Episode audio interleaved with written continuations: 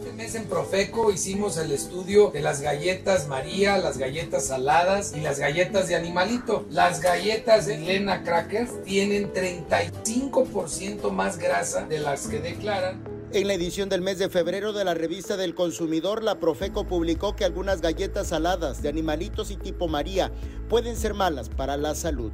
La principal afectación que nos da el consumir alimentos con alto contenido calórico es tener sobrepeso y obesidad que el día de hoy la Organización Mundial de la Salud lo ha declarado como una emergencia epidemiológica. El resultado arrojó que contienen grandes cantidades de azúcar y grasas, las cuales pueden dañar la salud.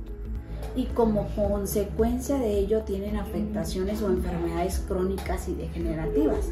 La principal puede ser tener triglicérido y colesterol, que ellas son que esas dos enfermedades son enfermedades que se pueden curar, o sea, son reversibles, se puede decir pero las que son crónicos y degenerativas como la diabetes, la presión alta, el cáncer son enfermedades o enfermedades cardiovasculares son enfermedades que solamente se pueden controlar.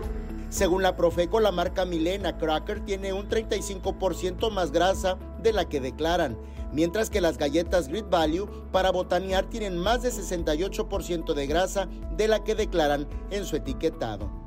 Otras de las irregularidades encontradas en el estudio fueron la presencia de aceite de palma y jarabe de maíz de alta fructosa en varios de los productos analizados. Los casos señalados se tratan de fallas graves por implicar engaños al consumidor, por lo que aprender a leer las etiquetas es fundamental.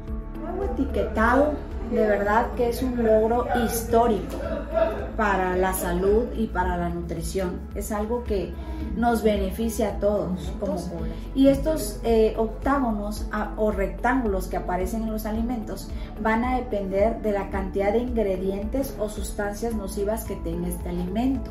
Eso quiere decir que entre más octágonos tenga, es un alimento que lo hace de peor calidad.